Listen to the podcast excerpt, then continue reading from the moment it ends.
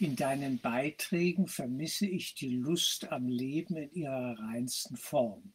Frage einer Zuhörerin. Ja, das kann ich mir vorstellen. Ich bin nüchtern geworden. Und diese Nüchternheit äh, beinhaltet aber zugleich auch eine tiefe Freude an dem, was wirklich und wahr ist machen wir uns bewusst, und das ist Geistesschulung. Die Lust am Leben schöpfen wir aus, vor allem doch sehr stark aus der Formenwelt, ja? aus all dem, was wir hier erleben. Und die Frage ist immer, was für Gefühle und Gedankengänge begleiten diese Lust? Ja, was, was ist da? Was passiert da genau? Ich habe mich sehr genau beobachtet. Es gab so einige Momente in meinem Leben, da war die Lust sehr stark und da hatte ich diesen Gedanken, jetzt habe ich es. Jetzt habe ich es geschafft. Und im nächsten Moment zerrinnt mir das alles zwischen den Fingern, ja? Also sozusagen. Es löst sich alles wieder auf. Ich habe es eben nicht. Also eine Lust und Freude an Dingen, die zerrinnen können, die sich wieder auflösen, wird für mich zunehmend zu einem Problem. Zumindest sehe ich da eine Schwierigkeit, weil das nicht von Dauer ist. Ich suche eine Freude, die ohne Zeit und ohne Raum, unabhängig von all unseren Kategorien des Denkens und Fühlens und Wahrnehmens immer ist. Die ewige Freude. Und das ist Freude. Freude schöner Götterfunken, ja, sozusagen. Und das ist eine Freude, die nicht abhängig ist von den Dingen, die wir hier formal so erleben, ja, von der Formenwelt. Also wenn wir in der Formenwelt Lust und Freude suchen, das ist möglich und wir haben das eine Weile und dann plötzlich ist es weg. Dann löst sich alles auf. Die schönste Beziehung. Ja, auch das. Wir, wir haben eine unwahrscheinlich übersteigerte romantische Lusterwartung an die Beziehung die wir führen mit einem anderen Menschen. Ja, und das ist nicht zu halten. Das, das wird so nicht laufen. Wenn der Einzelne nicht nach innen findet zu sich selbst, gerade in der Beziehung, da sehe ich das am deutlichsten, ja. Wenn er nicht nach innen findet zu sich selbst, zu seinem wahren Selbst und zu dieser Ebene des reinen Geistes, wenn er da nicht hinfindet, wird er leiden. Weil das andere wird alles zur Enttäuschung. Das mag eine Weile ganz gut laufen. Das mag auch mehrere Jahre gut laufen. Ich habe Beziehungen erlebt, ja, die waren sich selbst genug, einander, ja, miteinander sich selbst genug. Und dann nach 20, 25 Jahren bricht das auseinander. Und man fragt sich, wie geht denn das? Das war doch das Idealpaar. Das gibt's doch gar nicht. Wie ist das möglich? Ja, sie waren 20, 25 Jahre auf einer Schiene, auf einer Ebene, die eben auch besonders war, die besondere Liebesbeziehung. Und dann wird sie zur Hassbeziehung. Und dann wurde geballert bis zum geht nicht mehr. Ja, sie verließ ihn, weil sie merkte, es stimmt etwas nicht. Das ist hier alles verrückt. Wir spielen hier irgendwelche Rollen. Und ich will meine Rolle nicht mehr spielen. Ja, wir haben hier einen Deal. Wir haben gedealt und wir sind einen Deal eingegangen und das ist ein egomaner Deal. Und sie merkte das und stieg aus und er fing dann an zu leiden. Unendliches Leid über Jahre und suchte sich dann neue Suchtbeziehungen. Ja. Meistens läuft es dann so ab. Man sucht sich dann Ersatzpartner, um die alten Muster weiter ausleben zu können. Aber das löst nicht das eigentliche Problem, welches im eigenen Geist liegt. Das ist die Schwierigkeit. Das ist ja nur außen. Wir müssen nach innen kommen an diesen Schmerzpunkt, wo wir hungrig sind. Und das ist der Punkt, dieser Mangel, diese Gier, diese Gier nach Lust auch. Und das nennen wir dann Lüsternheit. Und eine Frau, die gut bei sich ist, merkt, wenn ein Mann lüstern ist. Er ist dann gierig und er ist zerstörerisch unterwegs. Er will sie buchstäblich verspeisen also ich überspitze es jetzt, poetische Überspitzung seien mir bitte erlaubt, um es bewusst zu machen, was hier läuft. Die Hungrigen sind verzweifelt, sie sind gierig. Und diese Gier, ja, das ist auch diese Lüsternheit, das ist der Suchtprozess und der zerstört die Beziehungen.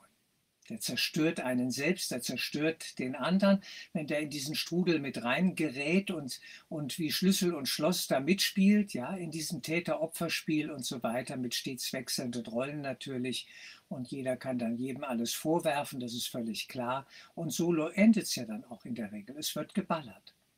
Selbst nach 20, 25 Jahren ist das noch möglich, wenn es nicht stimmt.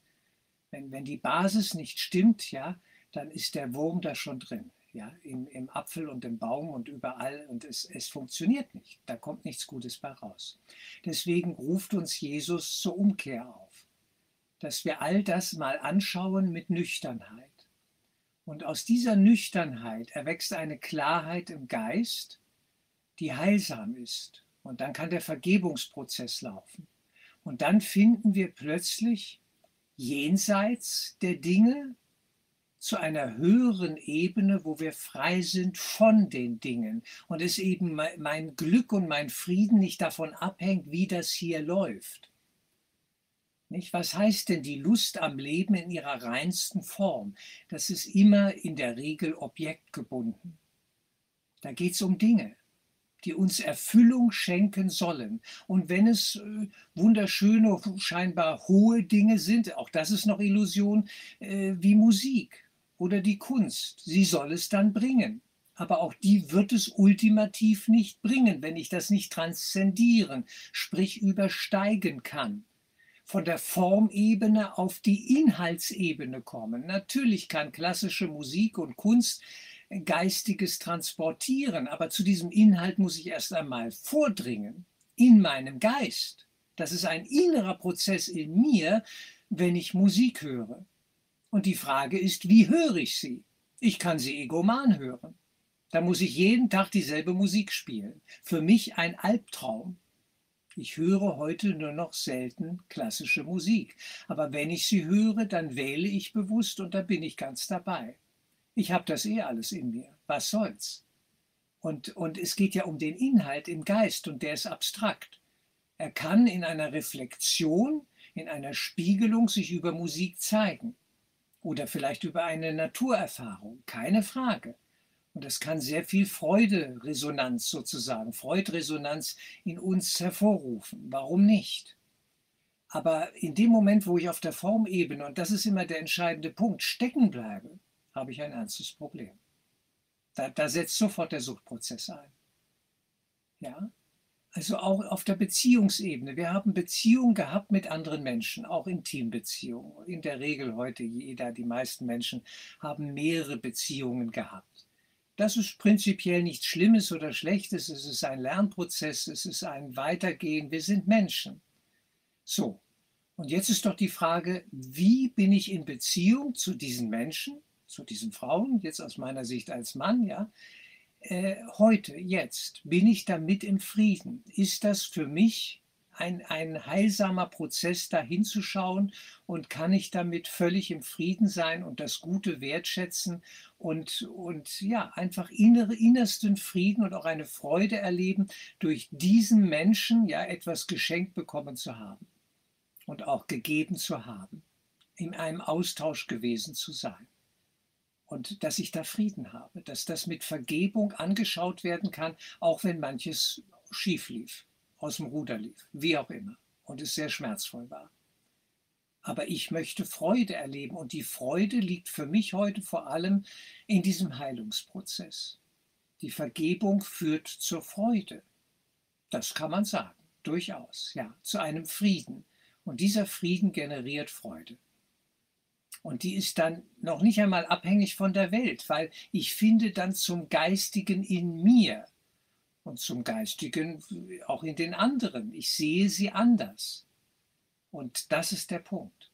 Da finde ich dann Frieden und das ist für mich Freude. Freude ist ja ein Stück Heilung zu erleben. Ja, auf einem Weg zu sein miteinander und zu sehen, wir sitzen alle im selben Boot. Und ich will, dass es gut ist für alle. Ich will Heilung. Und wenn ich Heilung will, meine ich mich und alle anderen. Aber ich bleibe auch bei mir, weil die Verantwortung für die Entscheidung zur Heilung liegt ja bei mir, für mich. Für den anderen kann ich sie ja nicht wählen, das muss er schon selber machen. Und ich wünsche es ihm, dass er dahin findet. Fertig. Ende der Durchsage. Ja, ich bleibe bei mir. Letztlich ist jeder auch allein.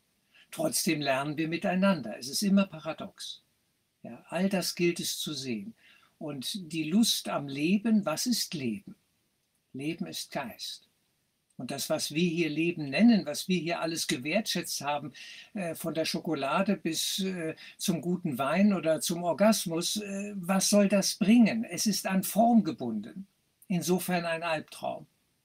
Weil so viele Schokolade und Wein kann man nicht genießen und Orgasmen kann man nicht erleben, dass man dadurch eine dauerhafte, solide, ja, tiefste Freude erleben kann. Es geht nicht, es funktioniert nicht. Die Leute sind irgendwann fertig. Die, die, das, man isst sich höchstens einen Diabetes an mit all der Schick Schokolade, der viele Zucker und so weiter und eine Fettleber. Was soll das? Das ist die falsche Ebene. Und deswegen bin ich kritisch im Umgang, ja, nüchtern, sage ich mal, kritisch auch im Umgang mit der Formenwelt. Wenn ich da zu viel erwarte, wird es verrückt. Ich habe mir hier in der Toskana einen gewissen Traum erfüllt, ja. Es ist auch nur ein Traum, und der hat auch seine Schattenseiten und da, da, tauchen Probleme auf, die müssen gelöst werden und so weiter. Ja. Es ist nett, ja, und das darf auch sein, ja, und ich beobachte mich, wie ich das erlebe und welche Erwartungen ich habe, ja, ich nutze das für Geistesschulung, ja, ich stelle es in den Dienst meiner eigenen Heilung, ja, das ist sinnvoll, würde ich immer machen, egal was ich hier tue, und irgendetwas werden wir immer tun, das ist an sich nicht schlimm, das ist normal. Ich bin ganz normaler Mensch. Und ich gehe manchmal, wenn das wieder möglich ist, definitiv in ein Restaurant und bestelle mir ein Essen, auf das ich Lust habe, an dem ich mich erfreue. Und dann wird das gegessen. Und in dem Moment bin ich damit ganz im Einklang. Und wenn es gegessen ist, ist es gegessen. Finito. Und dann vergesse ich es wieder. Und lasse es los, gehe auf die Straße, sehe die Landschaften, die Städte, die Bäume, die Häuser, die Menschen und versuche damit im Einklang zu sein. Immer da, wo ich gerade bin. Und wenn es bei der Steuerbehörde ist, in der Schweiz oder sonst wo, es ist egal. Da, wo ich bin, will ich im Frieden sein. Und da beginnt die Freiheit. Das ist geistige Freiheit. Dass ich eben nicht sage, das eine will ich und das andere will ich nicht. Die Welt ist, wie sie ist. Sie kommt, wie sie kommt. Und wenn eine Polizeikontrolle kommt, dann kommt eine Polizeikontrolle. Und dann will ich damit im Einklang sein. Ist ja mein Bruder, der vor mir steht. Wie sehe ich den jetzt? Der macht auch nur seinen Job. Naja, und dann diese kleine C-Krise. Ja, in gewisser Weise ein bisschen wie Dritter Weltkrieg. Wie stehe ich dazu? Damit, da arbeite ich auch noch dran, dass ich damit in Frieden komme. Ja, und das hat Unannehmlichkeiten und das bringt den normalen Ablauf durcheinander für uns alle. Und ich möchte damit in Frieden kommen. Weil nur das kann ich beeinflussen, das kann ich entscheiden, wie ich die Welt erlebe und woraus ich Freude schöpfe und woraus nicht. Und dass ich da weise wählen kann, dass ich Freude schöpfe aus dem geistigen Inhalt der Dinge. Der Inhalt ist es, nicht die Form. Und das ist unser Weg zurück in den Geist. Dabei bleibe ich. Die Welt ist nicht zu halten, mein Körper ja auch nicht, mit dem ich die Lust erleben will. Der zerfällt langsam, aber sicher. Vielleicht habe ich noch 10, 20, 30, 40 Jahre, ich weiß es nicht. Das ist auch letztlich völlig egal. Es spielt gar keine Rolle. Aber der Körper wird irgendwann seinen Weg gehen. Ich hoffe, dass er noch lange fit bleibt. Und äh, vielleicht tue ich auch was dafür, natürlich, und gehe sinnvoll damit um. Aber ich mache mir da keine ja, Illusionen, illusionären Vorstellungen. Es wird enden. Und ich bereite mich immer auf das Weitergehen vor, jetzt schon parallel dazu im Geist. Und wenn es heute endet, heute, jetzt, dann will ich bereit sein. Und im Einklang und im Frieden sein. Wenn einer mit einer Pistole vor mir steht und sagt, ich drücke jetzt ab, dass ich sagen kann, ja, auch das ist okay. Es ist okay. Ich, gehe, ich bin immer im Größeren und gehe ins Größere. Es kann nur gut sein, wenn ich den Geist gewählt habe. Und da frage ich nicht mehr nach der Lust am Leben. Ich lebe doch. Ich bin doch da. Immer. Jetzt. Und da bin ich frei. Da brauche ich keine Dinge mehr. Und das ist das Schöne am Altwerden. Wenn man klug und weise alt wird, älter wird, und ab 60 kann man das dann sicherlich für sich in Anspruch nehmen, vielleicht auch schon ab 45, 50, dass man sagt, ich brauche gewisse Dinge nicht mehr. Und dann erschließen sich neue Räume. Wenn ich Formenwelt loslasse, anders bewerte, eine neue heilsame Beziehung dazu aufbaue, erschließt sich ein innerer geistiger Raum parallel dazu. Das ist meine Beobachtung. Es wird reicher, aber anders reich, nicht egomanreich, sondern geistig reich. Frieden. Ein friedvoller Geist ist keine kleine Gabe, wie der Kurs uns sagt. Da will ich hin. Und diese Freude, diese Lust, aber ich spreche lieber von Freude, was wollen wir mehr, die ist still, die ist ruhig, die ist nicht egoman Halligalli-mäßig übersteigert. Sie ist still. Sie ist ein ruhiger Blick auf die Dinge. Ich gucke mir die Landschaft an, die Menschen, auch das scheinbar Negative und kann sogar da Frieden erleben. Ich möchte in Frieden kommen mit all den Bildern. Und das ist Vergebung. Wenn ich im Frieden bin mit allem, was ich erlebe, erlebt habe, dass das alles zur Ruhe kommen darf.